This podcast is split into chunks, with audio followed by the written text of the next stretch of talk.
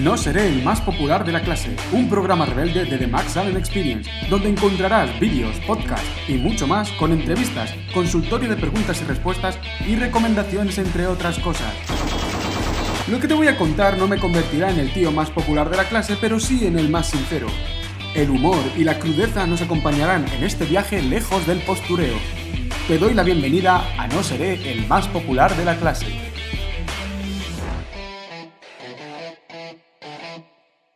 ¿Cómo estáis, imparables inconformistas? Bueno, hoy os traigo una cosa que bueno, bueno, bueno, bueno, de verdad, pero bueno, de verdad, ¿eh? Oye, fuera de tonterías. Hoy traigo la primera entrevista que he hecho para no ser el más popular de la clase. Bueno, si somos sinceros, creo que es la primera entrevista que he hecho. no os voy a engañar, es la primera entrevista que he hecho. En, en mi vida, yo creo. Entonces, esto es muy especial para mí porque es uno de esos amigos de los que se cuentan con la palma de la mano. Me explico, con los dedos de la mano. Y está como en mi, dentro del top 5 de mejores amigos. Yo le tengo un cariño y siento una amistad muy fuerte hacia él y de hecho me enorgullezco de poderoslo presentar. Ahora le daremos paso. Pero sí que me gustaría eh, resaltar que aparte de que es un gran amigo mío, es una gran persona. Y lo vais a ir descubriendo según vaya avanzando el podcast, no solamente por todos los tips e información útil que os va a dar, sino porque según nos acercamos al final podemos intuir qué tipo de persona es Daniel Ferrer, mi gran amigo Daniel Ferrer. De hecho, Daniel Ferrer es un experto, ¿vale? En análisis y gestión de mercados, concretamente en tecnología aplicada a los mercados financieros. Eh, trabaja con algoritmos y este tipo de cosas para predecir un poco cómo va a funcionar el mercado y, pues gestionar todo un fondo de inversión enorme eh, con esta tecnología. Es una locura, ¿eh? Este, este crack al que yo conocí cuando no éramos nada, cuando estábamos en el instituto, éramos amigos del instituto, mm, he tenido la fortuna de verle crecer en todo esto hasta convertirse en quien es hoy en día. De hecho, no le veréis en redes sociales porque no tiene un perfil social media que se diga, es un tipo serio, y a la vez es un cachondo y vamos, yo con él me lo paso genial, no os lo podéis imaginar. Hoy le vamos a ver serio porque, porque se toma muy en serio el, apoyarme y el echarme una mano. Y lo especial de esto es que esta entrevista se le ocurrió a él, es decir, fue un ofrecimiento que él hizo, se, se ofreció. Fue muy bonito. Eh, me dijo, oye, ¿tú quieres que grabemos un podcast para no ser el más popular de la clase? Bueno, y a mí me brillaron los ojos porque os reconozco que no puede haber una mejor persona para empezar la ronda de entrevistas de no ser el más popular de la clase. Os lo digo de verdad. Bueno, como podéis notar en mi voz, estoy emocionado. lo primero que os quiero decir es que, mm, como esta entrevista se ha tenido que hacer durante nuestra maravillosa cuarentena, eh, pues lo hemos tenido que hacer online mientras el internet está saturado. Entonces puede que haya algún problemilla de conexión que en algún momento se deje notar.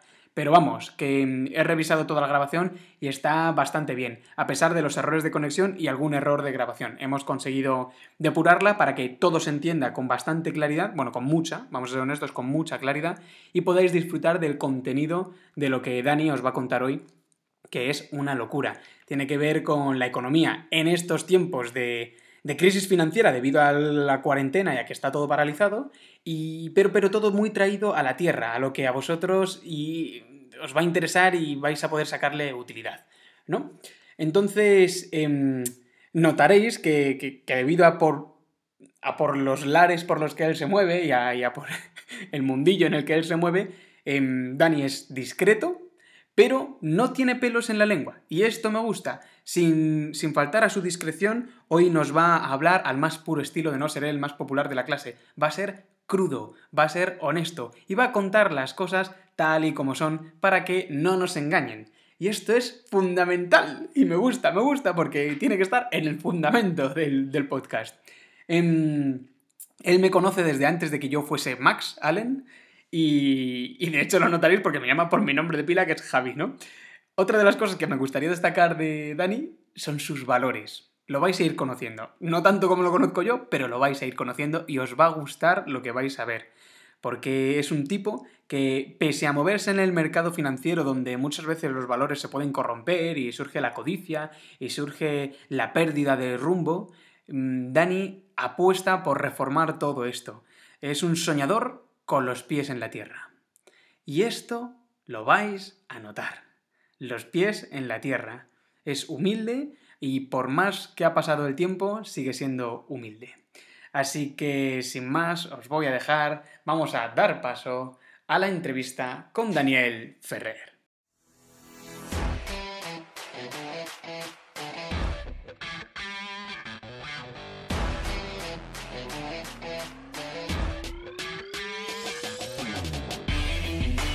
Bueno, imparables revolucionarios, imparables, inconformistas. Ya sabéis que me gusta mucho traeros novedad y estilo crudo. Entonces hoy tengo un invitado muy especial, como ya os he dicho en la intro.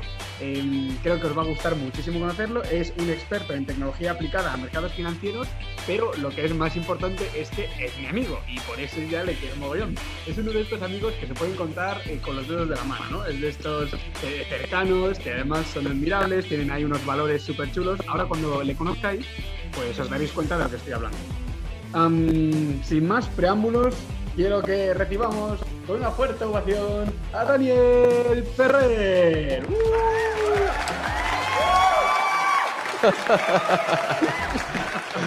Muy buenas tardes, Max. ¿Qué tal estás? Bueno, para los que no sois eh, amigos o conocidos de Max, yo le llamo Javi, de toda la vida. De toda la vida. De hace más de, 10 años ya, vamos.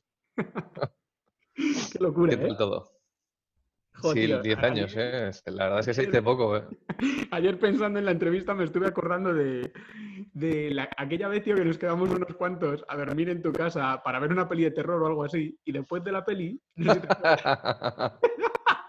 claro que me acuerdo. ¿Cómo no me voy a acordar, macho?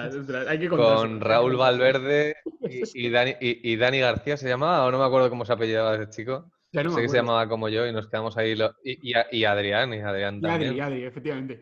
Ostras, tú, pero yo me, me, cagué vivo, ¿eh? Es que me cagué vivo. Espera, hay que contarlo. Entonces, hay que contarlo. Pero ¿cómo, te vas a cagar, pero, ¿cómo te vas a cagar vivo si lo provocaste tú? ya, ya, tío, ya. Si es, que, si es que soy un capullo, pero es que, es que fue, muy, fue muy divertido, muy divertido. Entonces, voy a contar un poco lo, lo que pasó que yo creo que esto...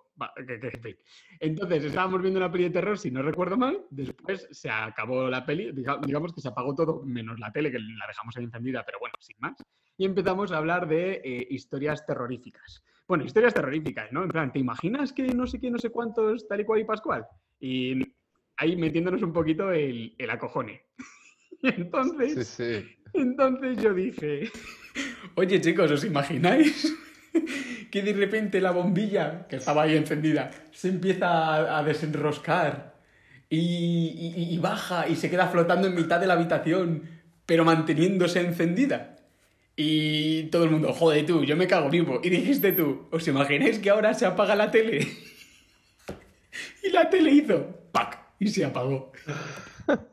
Eso era porque el truco estaba en que la televisión tenía, tenía temporizador, acuérdate, y entonces yo estaba viendo justo el temporizador y dije, es que hay que esperar, hay que esperar el momento. Pues el bote que pegasteis todos de la tele fue buenísimo. Fue, fue buenísimo, te lo juro, yo me cagué. Brutal. Pero fue tan gracioso el susto que nos llevamos todos que hasta tú mismo te acojonaste de nuestros gritos. Sí, sí, sí, sí. Hasta yo acabé saltando de la cama. ¡Ay, Dios mío, qué cachondeo, tío! la verdad es que brutal, ¿eh? Es brutal. Tenemos, tenemos experiencias un montón para, contar la verdad, y la gente se troncharía, se troncharía con nosotros porque, porque mira, fíjate, dentro de todo lo, dentro de todo lo bueno o malo que hayamos vivido en, en aquella época del instituto, eh, siempre, siempre recuerdo y, y, la verdad es que tú y yo hemos tenido anécdotas tremendamente buenas. Bueno, sí, sí, yo tengo una colección de anécdotas contigo, eso está claro. eso está claro. Pues bueno, para los que no lo sepáis, os lo repito, aunque ya lo haya dicho en la intro, eh, Dan y yo nos conocemos desde tercero de la ESO, si no recuerdo mal, creo que fue el año en el que nos conocimos. Eh, y ¿sabes lo que me pasa, tío? Que en un año vivimos tantas cosas que se me hace raro pensar que fue solo un año. Sí, sí, es cierto. ¿eh? Es como que digo, no, lo conocería en segundo por ahí. No, no, fue en tercero y además yo ya cuarto lo hice fuera. Y, lo bonito es que aunque nos separamos justo un año después, eh, hemos seguido unidos hasta ahora. Y lo que más me gusta de este podcast que vamos a grabar es que la idea de entrevistarte surgió de ti, el decirme, oye, tío, ¿tú quieres que grabemos un podcast para no ser el más popular de la clase? Y en ese momento, tío, esa, para mí encajó perfectamente porque fue, bueno, me encantaría tener una entrevista con Dani, es que sería la leche. La verdad es que, como comentábamos antes del podcast, es, es, es, irónico porque llevo, llevo recibiendo solicitudes para hacer entrevistas en televisión, en radio y en, y en varios medios de comunicación los últimos, pues te diría, seis meses aproximadamente, desde que nos hemos hecho, vamos a decir, medianamente populares con la compañía y con el proyecto. Y, y a ti ha sido el único que en el que en este podcast tan divertido y tan, tan vamos a decir, aleatorio, por llamarlo de alguna manera, eh, eh, se me ocurrió que, podía ser interesante, ¿no? Y que cuando, cuando la gente quiera, buscar, quiera buscarnos o quiera buscar algo sobre, sobre la situación económica actual y sobre los proyectos realmente que van a cambiar el, curso de la historia del sector financiero en los próximos años, eh, lo que vean principalmente sea esto. O sea, decir, no vean una, entrevista en Intereconomía o en El Gato al Agua, sino que vean una entrevista con, con Max Salen y Daniel Ferrer en su, en su plenitud. Bueno, tío, a mí que sepas que te estoy agradecido, pero vamos, a unos niveles locos, porque yo sé que tú y yo somos amigos, pero aún así esto, pues en cierto modo está ahí un poco entre la amistad y lo profesional. Y yo sé que tú aquí has puesto de, tu parte, tío, y de verdad que te lo agradezco muchísimo. Estoy emocionadísimo con esto. Hombre, siempre decimos que si somos disruptivos en todo hay que serlo en todo, ¿no? O sea, y, que la gente que la gente nos vea en donde nosotros queremos que nos vean y las personas sean las que nos escuchen, no no únicamente los, eh, las personas que, quieran buscar algo muy, muy, muy en concreto en algún momento. Yo creo que este canal que tú has lanzado, eh, Javi, o Max, no sé cómo prefieres que te llame, la verdad es que es, eh, para, mí, para mí es brutal porque llegas a la gente, llegas a la gente de a pie, que es, lo que a mí siempre me ha, gustado pensar, ¿no? Que llegamos a la gente de a pie. Joder, sí, no, y además yo creo que tú, te lo digo de verdad, eres la persona indicada para esto. Yo es lo que creo, estoy bastante convencido de esto. Así que, vale, pues ya está, sin más dilación, tío, yo me gustaría... Bueno, cuenta algo de ti que te apetezca contar ahora. No tiene por qué ser ni siquiera lo más importante, lo que a ti te apetezca, tío, para que la gente sepa un poco... Porque aunque yo ya te he presentado y tal, pero yo que sé, que te conozcan, que te oigan hablar. Bueno, pues mira, em, para todas las personas a las que nos escuchan ahora mismo y que además eh, sé que tú las ayudas mucho en, en, con todo el tema del coaching, no únicamente estratégico, sino también a nivel personal, Deciros que, bueno, que mi pasado, y bien lo sabe Max, eh, fue bastante tortuoso, por llamarlo de alguna manera, ¿no? Eh, complicado, con, con el, el, no puesto encima de la mesa constantemente. Decir a toda la gente que nos oye que evidentemente es, es imposible crear algo si uno no cree en uno mismo y si no hay personas en su camino que crean en ellos que para mí fue muy importante y una de las ironías de mi vida es que cuanto más me han dicho a lo largo de mi, de mi carrera profesional y de mi vida personal que algo no se podía hacer o que era eh, tremendamente complicado, era lo que más me ha motivado a, a llevarlo a cabo y que bueno, que tuve un bachillerato complicado y que encontré mi vocación una vez estaba en la universidad y gracias a Dios he exprimido esa vocación hasta, hasta el día de hoy.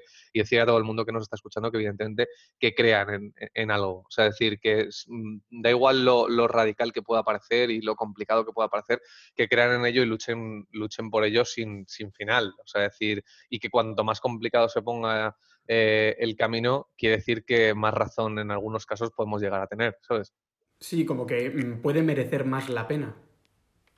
Sí, eh, realmente yo, yo lo, que lo, que, lo que realmente he comprobado a lo largo de mi vida es que no solo es que merezca la pena, sino que cuanto más se pone en contra la gente de un ideal, evidentemente ese ideal tiene que tener trabajo y estudio por detrás, eh, es decir, no, no seamos tampoco ilusos de, intentar llevar a cabo, eh, vamos a decir, cosas, no voy a decir imposibles, sino cosas que a las que no tenemos realmente la capacidad, no porque nos lo digan los demás, sino porque tenemos que ser muy autocríticos también.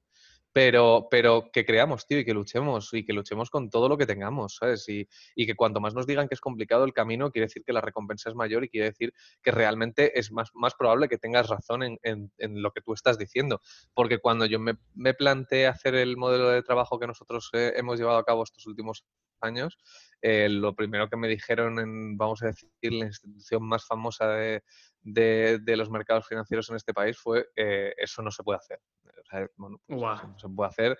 Eh, claro, que tiras tu sueño ya por la borda desde el minuto uno y yo creo que, creo que no. Y al igual que me dijeron en su día que no podría cursar el bachillerato porque no tenía las capacidades necesarias y así lo hice, y que no era un candidato para ir a la universidad porque iba a ser demasiado complicado para mí y bueno, prueba de ello es que terminé la carrera con una media superior al ocho y medio y porque me relajé en los dos últimos años siendo sincero con mi proyecto personal, pero mis los primeros años fueron casi suma cum laude.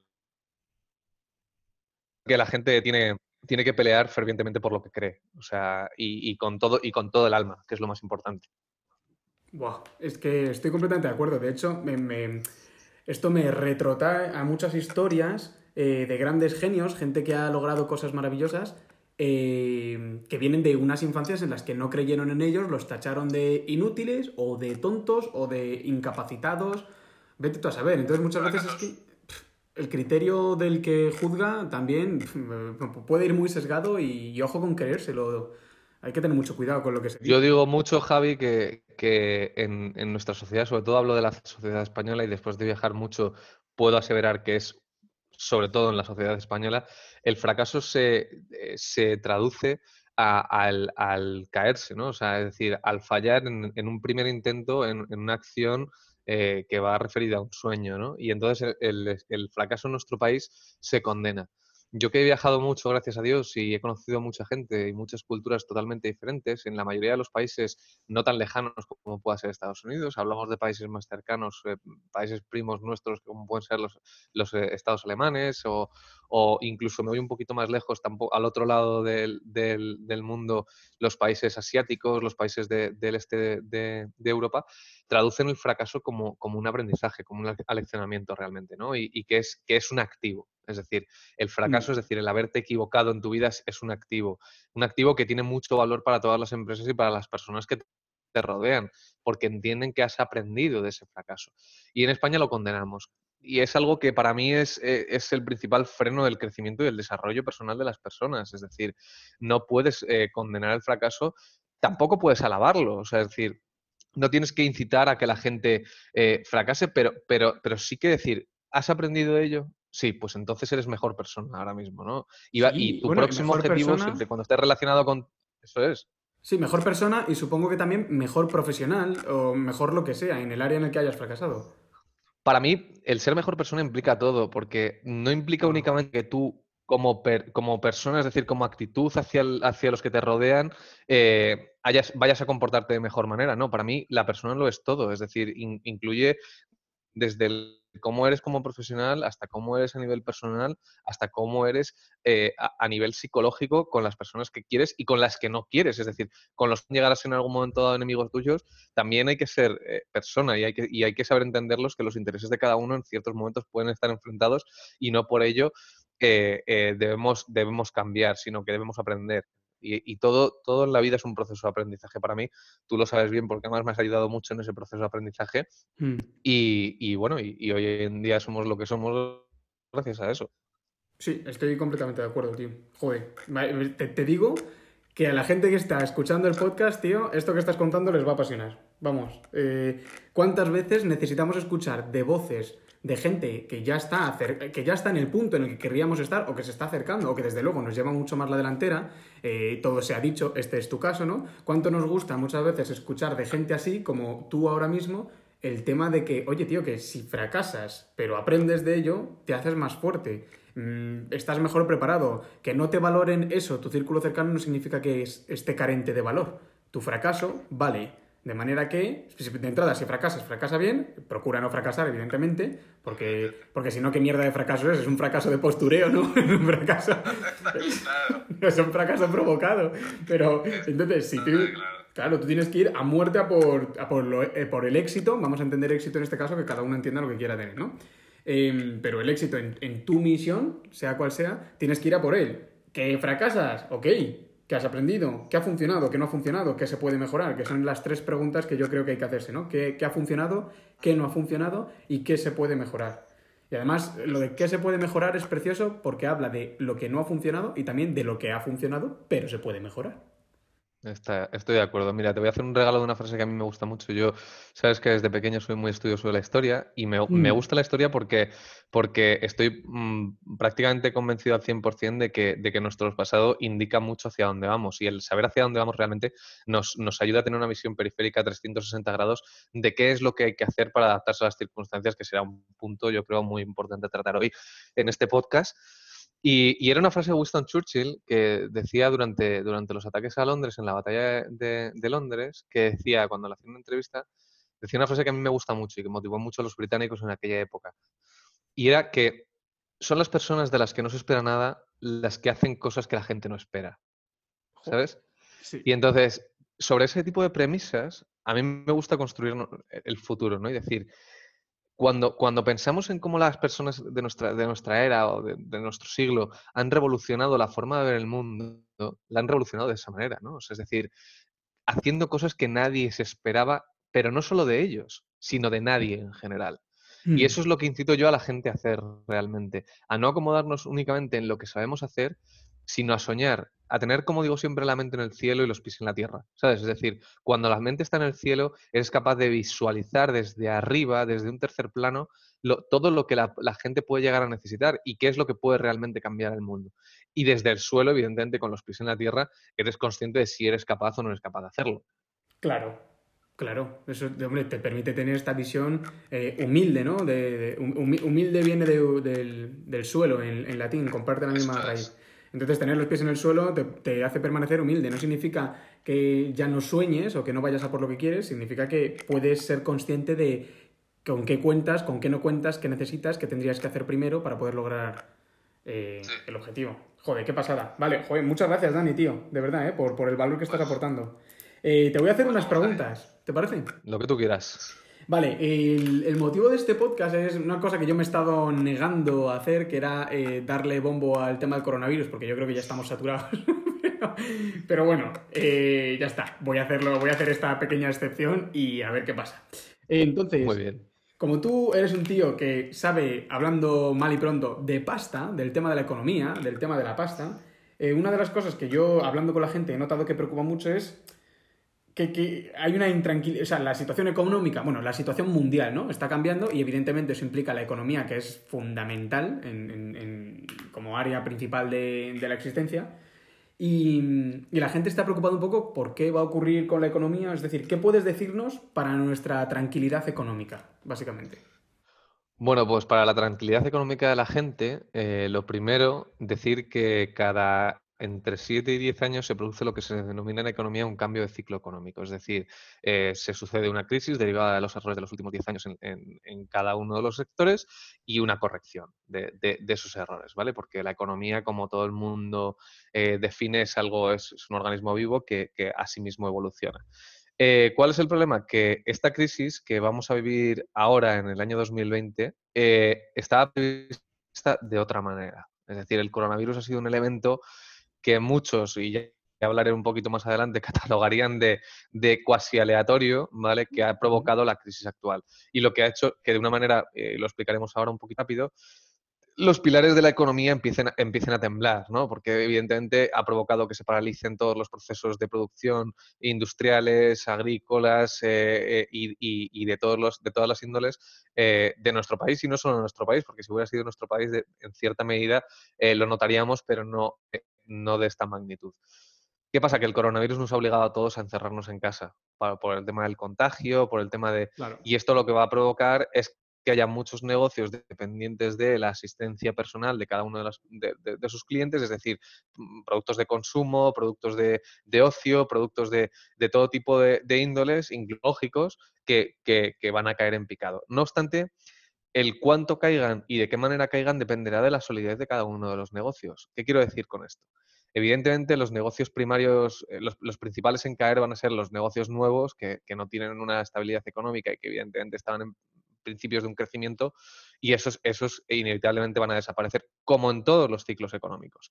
El problema, desde mi punto de vista, viene con qué tipo de estímulos desde, desde el gobierno se pueden llegar a ejercer para que todo esta, toda esta hecatombe de la que estamos hablando se frene directamente. El otro día el presidente del gobierno y el ministro de Economía hablaban de una inyección de más de 200.000 millones de euros que es prácticamente el 20% del Producto Interior Español, eh, a, la economía española. Pero una de las cosas que a mí más me preocupaba era la no especificidad de hacia dónde, hacia quién y de qué manera se van a mm. dar este tipo de ayudas económicas. ¿Y de dónde van a salir? Porque, bueno, en nuestro país actualmente tenemos una, una seguridad social en quiebra técnica con menos de 15.000 millones aproximadamente a día de hoy, tenemos una deuda superior al 107% de nuestro Producto Interior Bruto, o sea, tenemos una situación económica que ya de por sí era complicada. ¿Que, que es una buena medida? En cierto, en cierto modo, sí, puede ser una medida que reactive la economía. Pero ¿quién va a dar esas ayudas? Es decir, ¿hacia quién van dirigidas? Que era mi primera pregunta y de la cual llevo además mm, tres días investigando y todavía no he sido capaz de, dar con ello. Dicen que sí, que se van a dar préstamos ICO a compañías para sobrevivir con intereses del 1,4%. Mira, salía el, presidente Almeida, el presidente de la Comunidad, de, la Comunidad de Madrid, o sea, perdón, alcalde de la Comunidad de Madrid, diciendo... Eh, que esto es un juego de trileros y no puedo estar más de acuerdo. Es decir, eh, las ayudas ICO, que son ayudas que se conceden a las, pequeñas y medianas empresas, se conceden sobre balance. Es decir, se conceden cuando tu empresa va bien. Cosa que, por cierto, no tiene mucho sentido, ¿vale? O sea, vale, sí. una, empresa que sea para generar más crecimiento.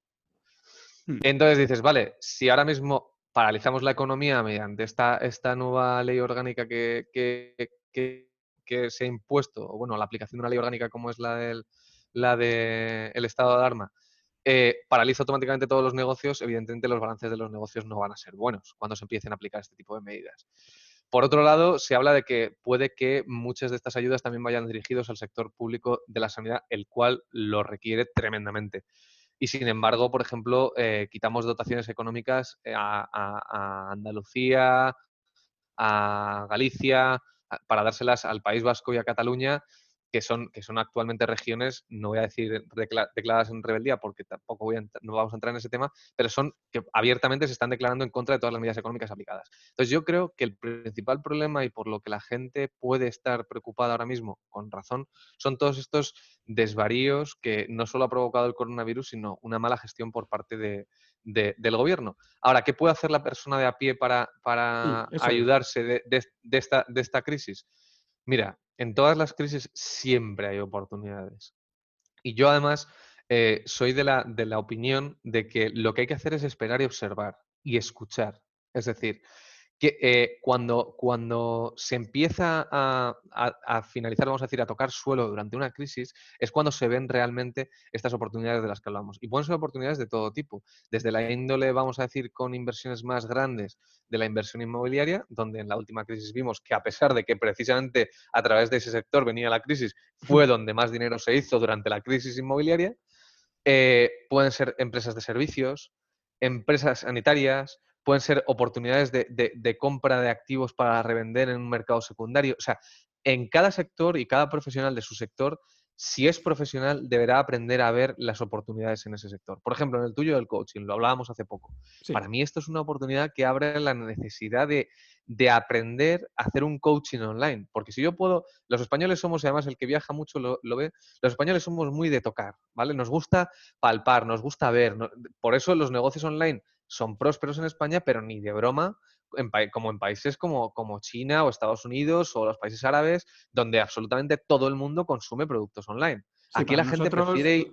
Para nosotros la presencia física es como muy importante. Es, muy importante. Pues esto puede ser el principio de un cambio por obligación. Es decir, como literalmente me voy a tirar un tiempo muy prolongado encerrado en mi casa, si quiero seguir consumiendo cualquier tipo de producto, voy a tener que confiar en el consumo online. Y cuando hablamos de producto, que la gente no se confunda. Un producto no solo puede ser una manzana o un teléfono móvil. Un producto puede ser eh, una sesión de coaching, puede ser una sesión de clases de inglés, puede ser... Y todo eso abre la puerta a que los profesionales como tú realmente, boom, los que ya estáis posicionados, ya habéis trabajado mucho todo ese sector, os deis más a conocer, porque la gente empieza a tener una cosa que para mí ha sido eh, eh, la base de, muchos de mis discursos, que es la gestión del tiempo es el activo del siglo XXI.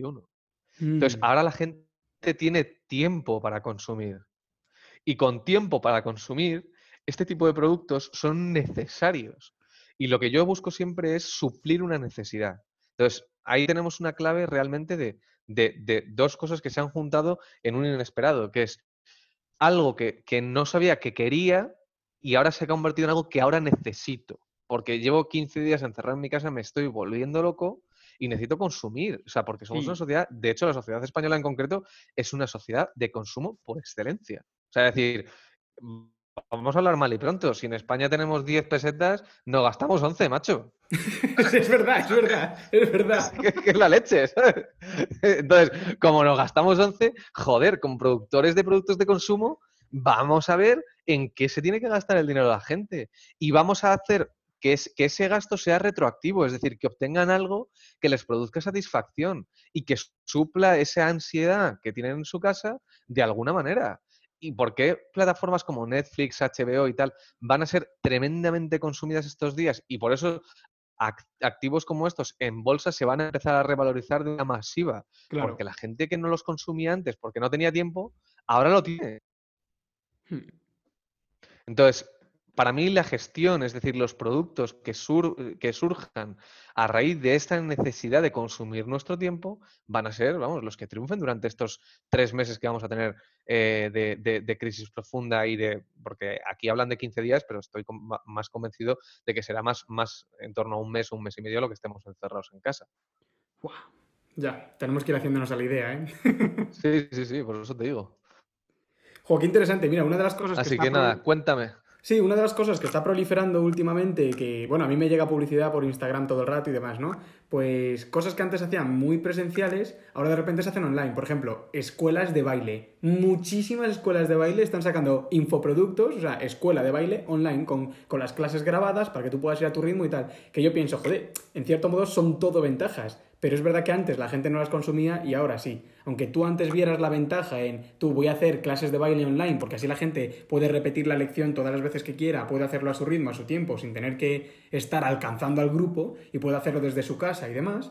Em, sí, claro, las mismas ventajas las había antes y las hay ahora, pero es que ahora además hay ganas de consumirlo. De manera que ahora están triunfando, tío. Triunfando. Esta plataforma que estamos utilizando para grabar, Zoom, eh, está subiendo, tío. Está subiendo, claro. ¿Por qué? Porque ahora todo el mundo está usando Skype, está usando Zoom, este tipo de cosas. Em, hay, más, hay más infoproductos. Bueno, los entrenamientos online, tío. Ahora hay muchísima aplicación para tener el cuerpo perfecto. Si antes había que vender gimnasios, ahora se vende online para que lo puedas hacer desde tu casa. Yo me estoy acordando ahora mismo de una compañera nuestra que va a estar sufriendo esto que estás diciendo. ¿Sabes a quién me refiero, no? me lo puedo imaginar. Sí. Pero bueno, ¿qué vamos a hacerle? Sí, es verdad, es verdad, es que es, un tema, es verdad. Todo. Mm, el gimnasio es una cosa que además gusta ir porque, porque una vez que estás ahí disfrutas, ves, a gente que solamente ves en el gimnasio, hay colegueo, eh, os podéis ayudar y demás, pero la cuarentena está forzando a que nos vayamos todo al online, tío. Y, ojo que. Yo no sé, Javi, si, si, tú, si tú estás puesto en un concepto que a mí me gusta mucho y llevo estudiando mucho estos últimos, estos últimos años, lo que es la cibernética. No, cuéntame. Pues mira, a mí me gustaría que, la gente que nos escuche indague un poquito sobre esto, sobre todo para, a la hora de, aprender a ver eh, este tipo de cosas. Para mí, lo, que, distingue un gran profesional de otro es la capacidad de entender las interrelaciones entre elementos. ¿no? Es decir, la cibernética lo que te enseña, sobre todo, es a identificar cuáles son todos los elementos que afectan a un individuo o a una compañía y las relaciones que tienen de manera porcentual en cada uno de los momentos del tiempo unos con otros. Yo insto a la gente a que, aprenda un poquito sobre cibernética porque lo que le va a dar es una visión, como decía al principio, global de todo esto. Es decir, incluso el profesional de, que hablábamos antes de esta estos compañeros nuestros antiguos que se dedican al tema de gimnasios y todo eso, incluso ese profesional, si tiene la capacidad de interrelacionar todos estos elementos, ahora será capaz de transformar su modelo de negocio para adaptarse a unas nuevas circunstancias. Pero si llega a interiorizar este proceso de una manera muy profunda, no solo ya la adaptación, sino la previa adaptación, que es más importante, porque vivimos una era en la que los cambios, como estamos comprobando, se producen de manera instantánea y no nos damos cuenta. Y el, preadaptarnos, este, el darwinismo puro ya no vale. O sea, esto que nos explicaban en el colegio de, que cuando eh, la jirafa tenía que comer, tenía que, o, sea, o evolucionaba con el tiempo o se mm. adaptaba al medio, ¿sabes? pues aquí pasa lo mismo. O sea, ya no es únicamente me adapto a las nuevas circunstancias y o me crece pelo o, paso frío, sino mm, o aprendo a construir una casa para que no me tenga que crecer el pelo o la hemos liado, ¿sabes? Porque cuando venga el frío, cuando venga el frío no me voy a dar ni cuenta ni se me van a congelar hasta la nariz, ¿sabes? Winter is coming, tío. tal cual, tío, tal cual. Y eso yo le insto mucho hoy en día a la gente, y esto lo he aprendido de mi director de marketing, si tengo que ser sincero, eh, eh, porque nuestro sistema sobre todo se basa en eso, ¿no? En, aprender a interrelacionar todos los elementos que hasta parezca que no tienen nada que ver contigo, es decir, que tiene que ver eh, un fabricante de, bolígrafos con lo que pasa en China con la industria textil. ¿Sabes? Pues, pues, a priori no tiene nada que ver. Pues cuando indagas, hay muchos elementos que relacionan la industria textil con la, industria de los, de los bolígrafos y dices, pues ahora, por ejemplo, el señor Amancio Ortega, ¿qué tiene que ver el señor Amancio Ortega con la sanidad? Absolutamente nada. Y sin embargo, se va a poner a fabricar mascarillas, eh, todo tipo de, productos que puedan ayudar al, mercado de la sanidad. Y, aquí, insto a todos vuestros oyentes a que, a que hagan lo mismo, a que dentro de sus sectores aprendan a interrelacionar todo lo que les afecta, de qué manera les afecta o de qué manera les puede llegar a afectar en el futuro. Y ahí encontrarán todas sus oportunidades. Eh, vale, pues esto es muy interesante. De hecho, en esta misma línea de, preguntas, de, recomendaciones, yo te quiero preguntar que qué recomiendas eh, al hombre de a pie, ¿no? Que hagamos mientras eh, todo esto del coronavirus se soluciona, mientras se soluciona. Que leáis, tío. Que leáis mucho, pero no la, no la, prensa española, que leáis todo tipo de prensa, que os metáis en periódicos franceses, alemanes, ingleses, americanos, que lo leáis todo para aprender a tener un juicio propio lo primero y a interpretar la gravedad real, que puede ser mayor o menor, de la situación que vivimos.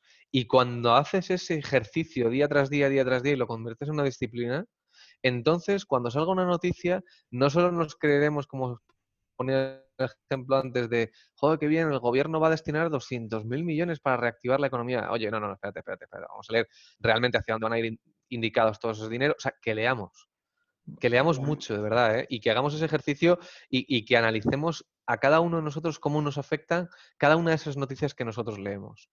Oye, pues ahora estoy viendo mientras hablo contigo, en, otra de mis pantallas estoy viendo al presidente Donald Trump eh, dando un discurso acerca de, que van a inyectar un trillón de dólares en la economía americana y le están haciendo ciertas preguntas eh, eh, acerca de, joder, pues, de dónde van a sacar el dinero, si se va a devaluar su divisa por culpa de eso, de qué manera van, a hacer para controlarlo, van a bajar otros tipos de interés. O sea, todo eso que para una persona a pie a lo mejor le sonaría chino, porque no tenemos tiempo para aprender todo eso, ahora que sí que lo tenemos, aprovechémonos y, y creemos esa skill, como dicen en inglés, esa habilidad para el futuro.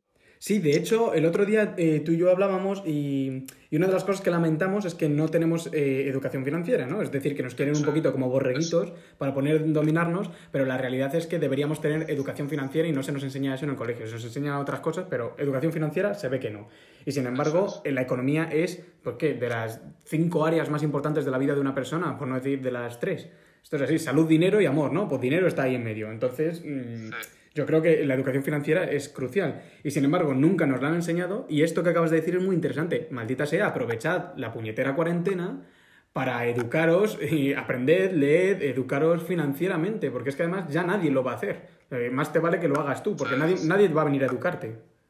No, y menos con la situación actual. Es decir, con la situación actual, el ser un borreguito nos les interesa mucho porque, joder, cuanto más tontita sea la población en ese sentido, y no voy a decir, porque la población es muy mucho más de lo que nosotros muchas veces nos, nos, entendemos, pero que el que la población no se pregunte el porqué de las cosas, eh, les ayuda en todos los sentidos. Porque te pueden decir lo que quieran, que como no vas a entender realmente lo que te están queriendo decir, o si es posible lo que te están queriendo decir o no, Así luego vienen los problemas, como decimos muchas veces. Eh, elegimos a dirigentes que nos prometen un montón de cosas que luego no pueden cumplir porque son irreales. Y te digo que me da igual la derecha que la izquierda, porque aquí no entramos en, quién es bueno y quién es malo, porque para mí, si te soy sincero, no hay ninguno bueno. es decir, en su día, en su día yo me acuerdo, eh, vamos a poner ejemplos históricos, yo me acuerdo del discurso del señor Mariano Rajoy eh, cuando estaba el señor Rodríguez Zapatero gobernando en nuestro país en el año 2007 eh, que, mm, eh, Rajoy, su primera promesa era que, él iba a bajar los impuestos, que iba a bajar el IVA, porque claro, porque era abusivo, porque la gente, la población lo sufría, porque los comercios lo sufrían, eso tendría que ser un beneficio para, para las empresas y las pymes. Y, claro, cualquier empresario que oye eso se revoluciona y dice, joder, qué, bien, ¿no? Y las, las personas que consumen igual, qué bien, joder, va a ser todo más barato y tal. Y cuando tú desde el punto de vista económico lo analizas, dices, pero es que es inviable. O sea, decir, es que es imposible, no puede hacer eso. Igual que os digo que iban a inyectar 200.000 millones hace una semana, ah, o hace tres días, de, de lealdo público, os garantizo desde ya que es imposible. Y por eso, un día y medio después, tuvieron que salir a decir que, bueno, a ver, que realmente se estaban planteando el, el, intervenir los bancos para sacar el dinero de ahí, el pedir ayudas a la Comunidad Económica Europea, el, y ya empezaron a reestructurar el diálogo y tal, pero claro, ya nos lo hemos tragado.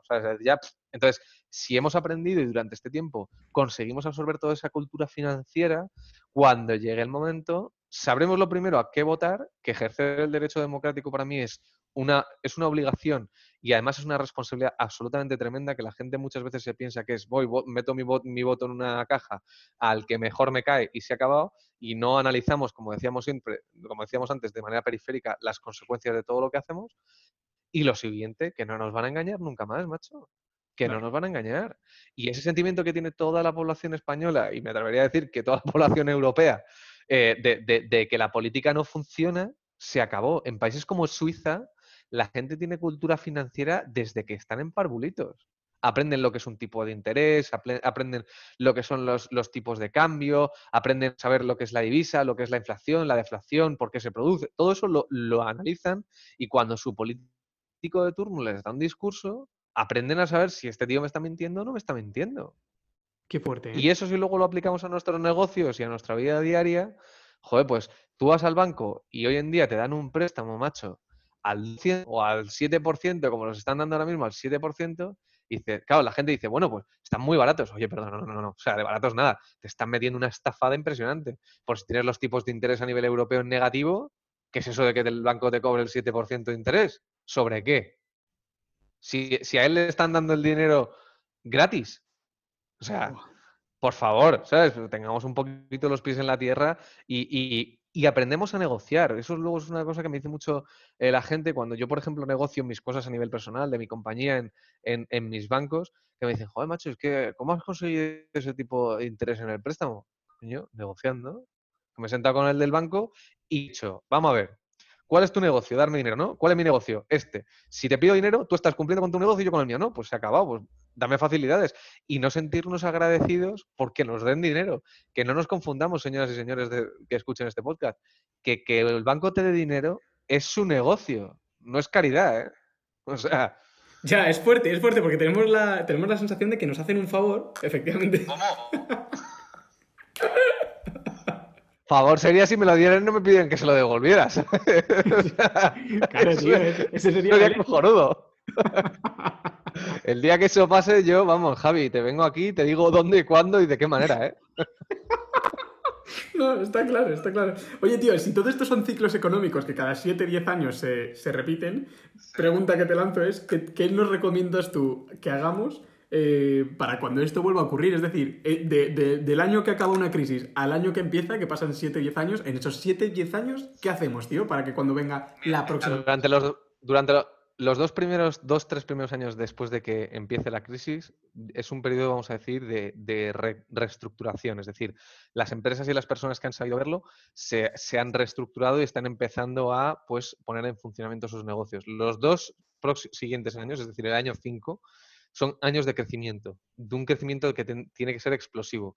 Y desde el año 5 hasta el año 7 o 10, para mí, aparte de crecer, evidentemente, son años de observación observar e indagar en tu propio sector y en sectores colindantes qué se está haciendo mal y cuáles van a ser las consecuencias de esas malas acciones. Y otra vez, empezar a adaptarte a ese nuevo cambio. Yo lo que, lo que le digo siempre a la gente de verdad, que observe, que no seamos borregos. O sea, que si estamos trabajando, me da igual donde sea, en el coaching, pues precisamente si estás en contacto con tanta gente, tienes la capacidad de ver y escuchar todo lo que la gente está haciendo, bien y mal.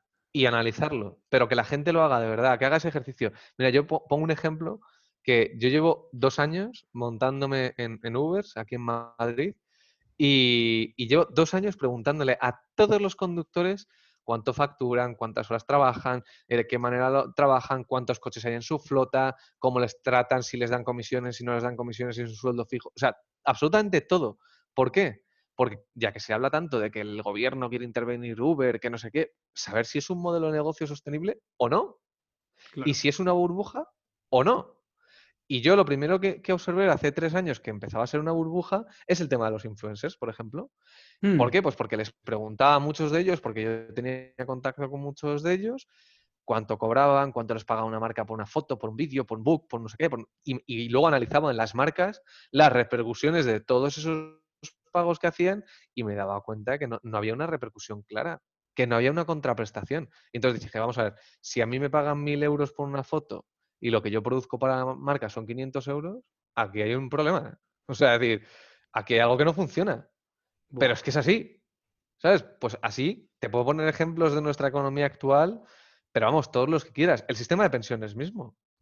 Vamos a ver, cualquiera que estudie un poquito de economía, o sea, que se lea los mm, tres primeros capítulos de la economía de un gobierno, yo siempre digo que la economía de un gobierno es como la economía de una casa, pero a gran escala, con más hijos, así de claro, con más niños. O sea, y cada niño tiene una necesidad. Vale, pues en esa casa tiene que entrar sí o sí más dinero del que sale. Si sale más dinero del que entra, hay un problema. Y lo que no puede hacer un padre de familia nunca es pedir un préstamo al banco para pagar el alquiler del piso. Porque si, pedimos, si llegamos a esa situación, es cuando ya la economía se ha jodido. Pues eso es lo que pasa en España. Si tenemos una, economía en déficit y lo único que hacemos es emitir más deuda, más deuda, más deuda, eso es un claro ejemplo de que viene una crisis.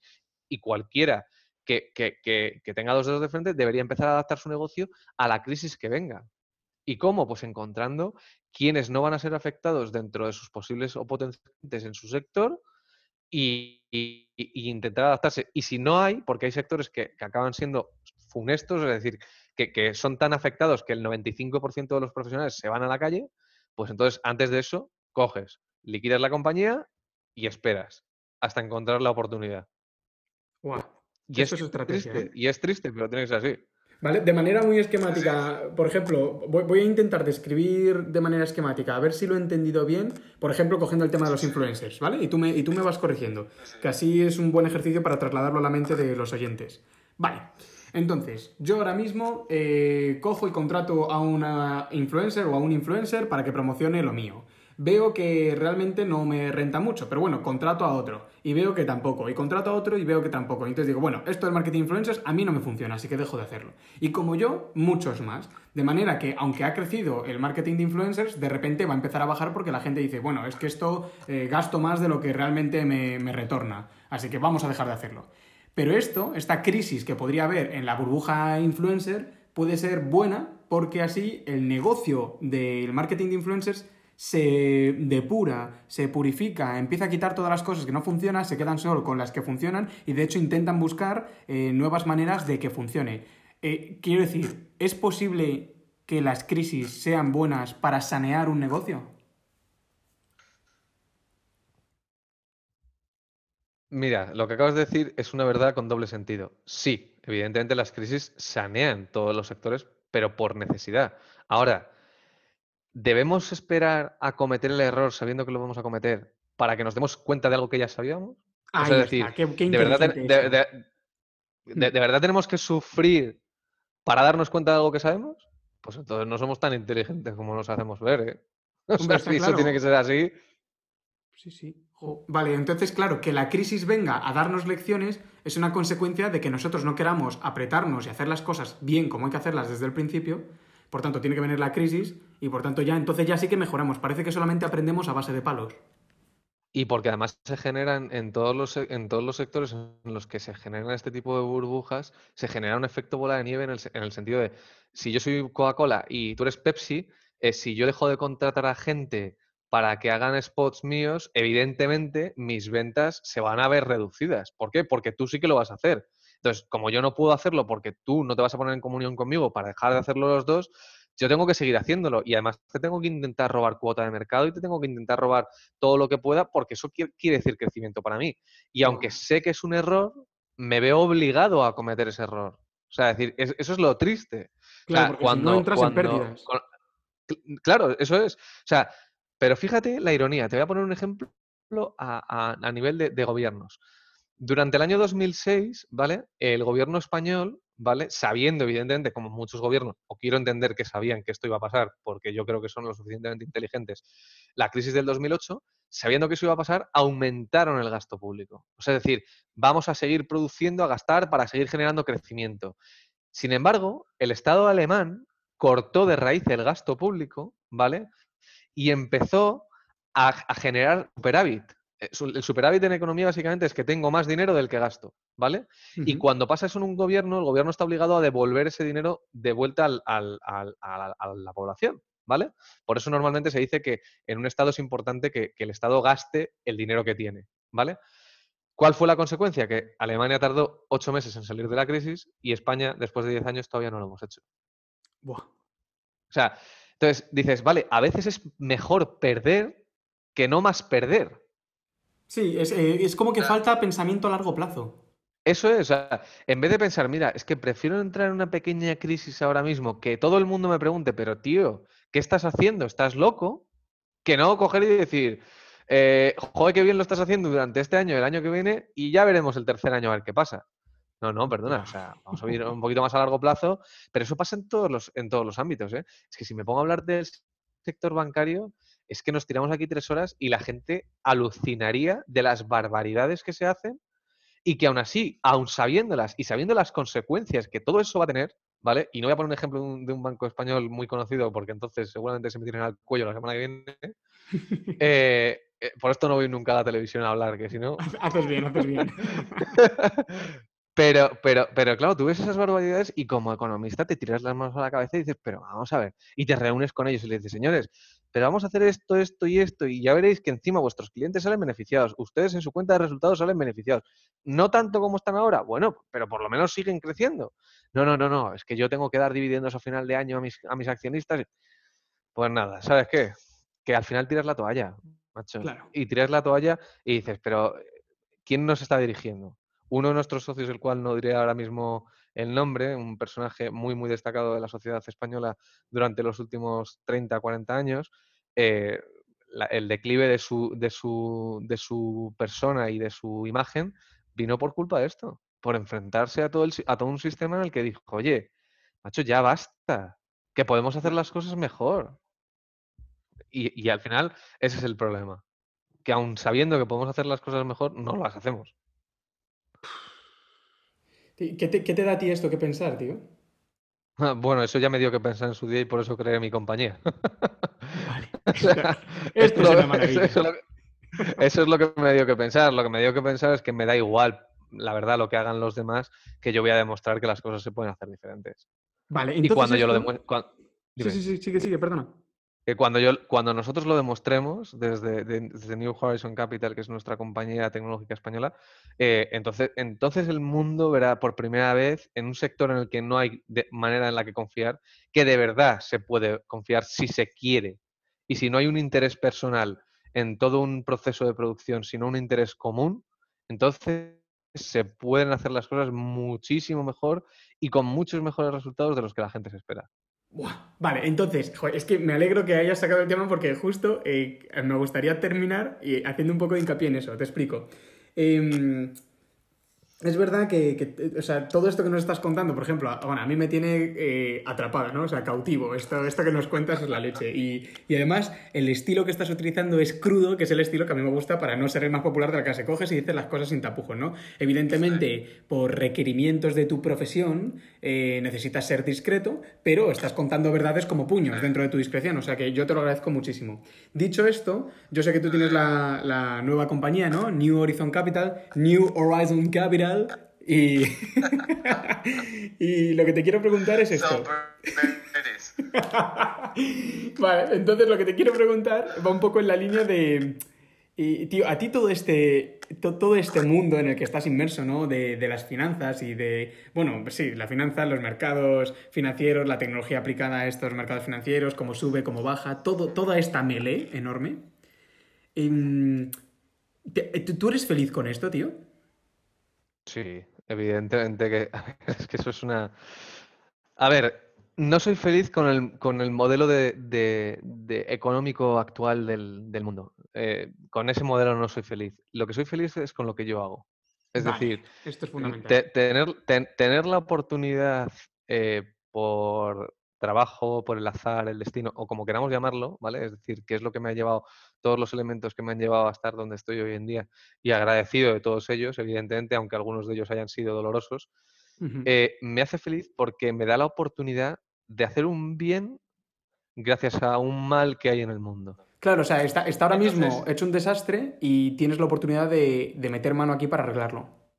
Claro, entonces eso, eso a mí me hace tremendamente feliz y, y, ver la reacción de todos nuestros clientes, estructuras financieras, cuando nos sentamos con ellos y les explicamos lo que hacemos y les explicamos de qué manera lo hacemos y cómo hemos cambiado un modelo totalmente desde cero de lo que es la gestión patrimonial y cómo nuestros resultados avalan ese tipo de, trabajo, eh, la, cara, la cara de la gente, eso a mí me produce una felicidad tremenda, porque, y voy a hablar, como tú dices, de manera productiva, mal y pronto, su expresión suele ser, joder, qué capullo.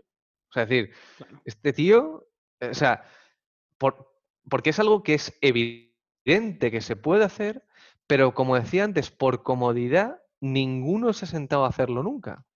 Entonces, mm. nosotros lo hemos hecho y eso produce en la gente un bienestar, un saber que todo esto no es no está tremendamente corrupto, que todo esto realmente tiene un porqué, que hay un propósito en, todo lo que pasa, podemos intervenir en ese propósito y mejorarlo, eso es, vamos, eso es un infinito.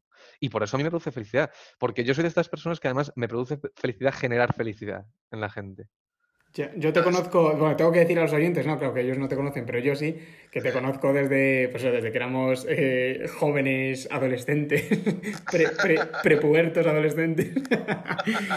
y, es verdad, tío, que tú eres un pibe que, bueno, que tiene una educación muy buena, también tiene unos padres que son, que son muy guays, eh, tiene una familia muy guay, y, tienes una educación en valores y humilde, eh, preciosa, ¿no? Yo sé que ahora mismo, por ejemplo, estás a años luz de lo que tú eras, eh, pues económicamente hablando, por ejemplo, o, en, éxito, en, lo que a éxito se refiere.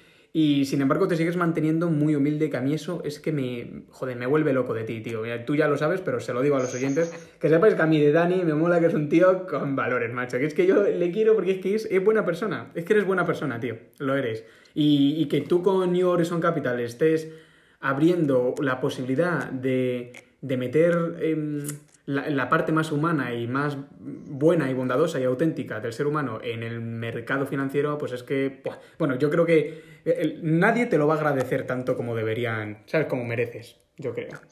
Mira, yo el agradecimiento, si te soy sincero, no es algo, no es algo que espero. Para mí, Javi, lo hemos hablado alguna vez, eh, el sueño de mi vida no es que me lo agradezcan hoy, es que el día de mañana los que eran como éramos nosotros en ese tercero era eso, que empiecen a estudiar esos valores financieros ya desde jóvenes, nos estudian a nosotros como un ejemplo de cambio. Estudien New Horizon Capital y a Daniel Ferrer como un ejemplo de cómo fuimos el elemento disruptivo de una era y realmente conseguimos cambiar las cosas. Cuando la gente estudia Steve Jobs, no estudia únicamente al genio, estudia el iPhone y cómo el iPhone cambió la vida de las personas. Claro. A mejor, evidentemente. O sea, decir, evidentemente. Y aquí pasa lo mismo. Eh, si en algún momento en los próximos 20 años eh, mis hijos van a ir a la universidad y me dicen, papá, es que hoy hemos estudiado en, clase, eh, llevamos una semana estudiando el caso de, New Horizon Capital y del Fondo Océano Capital, será el momento en el que me sentiré pletórico y diré, cuelgo mis hábitos, lo hemos conseguido. Y no tiene nada que ver, porque yo siempre digo que, no, que el tener dinero es una consecuencia de hacer bien las cosas, no tiene que ser la motivación. Porque si nuestra motivación está en ganar dinero, entonces lo primero que no hemos aprendido nada de, la clase de estrategia de primero de carrera de economía y lo siguiente que entonces estamos pervirtiendo un, objetivo. La generación de valor en una generación Eso tiene que ser realmente el core de cualquier compañía, la generación de valor. Sea, y nosotros desde Océano Capital y desde New Horizon Capital vamos a crear un think tank en los próximos meses. Va a estar compuesto no únicamente de grandes profesionales, que evidentemente es muy importante para un think tank, sino de, de buenas personas. Gente que no solo aporta su know-how, su experiencia, sino que aporta ese valor de ser, esos valores de los que tú hablabas, que se juntan con todo, con todo ese conocimiento en algo bueno para la sociedad, devolver algo a la sociedad que no sea pasta, que no sea, no, sino decir, joder, es que estos tíos cambian por aquí y han cambiado esto de aquí, y, joder, y es que han creado un nuevo futuro para, las, nuevas mentes. Y por eso iniciativas con colegios, con, en las que nosotros aportemos todo lo que vivimos el día a día, les ayudemos económicamente para, para llegar a universidades grandes en las que luego ellos quieran trabajar con nosotros. Eso es un sueño. Y eso es lo que nosotros queremos hacer. Buah, eh, te, digo que estoy emocionado escuchándote hablar de esto, tío.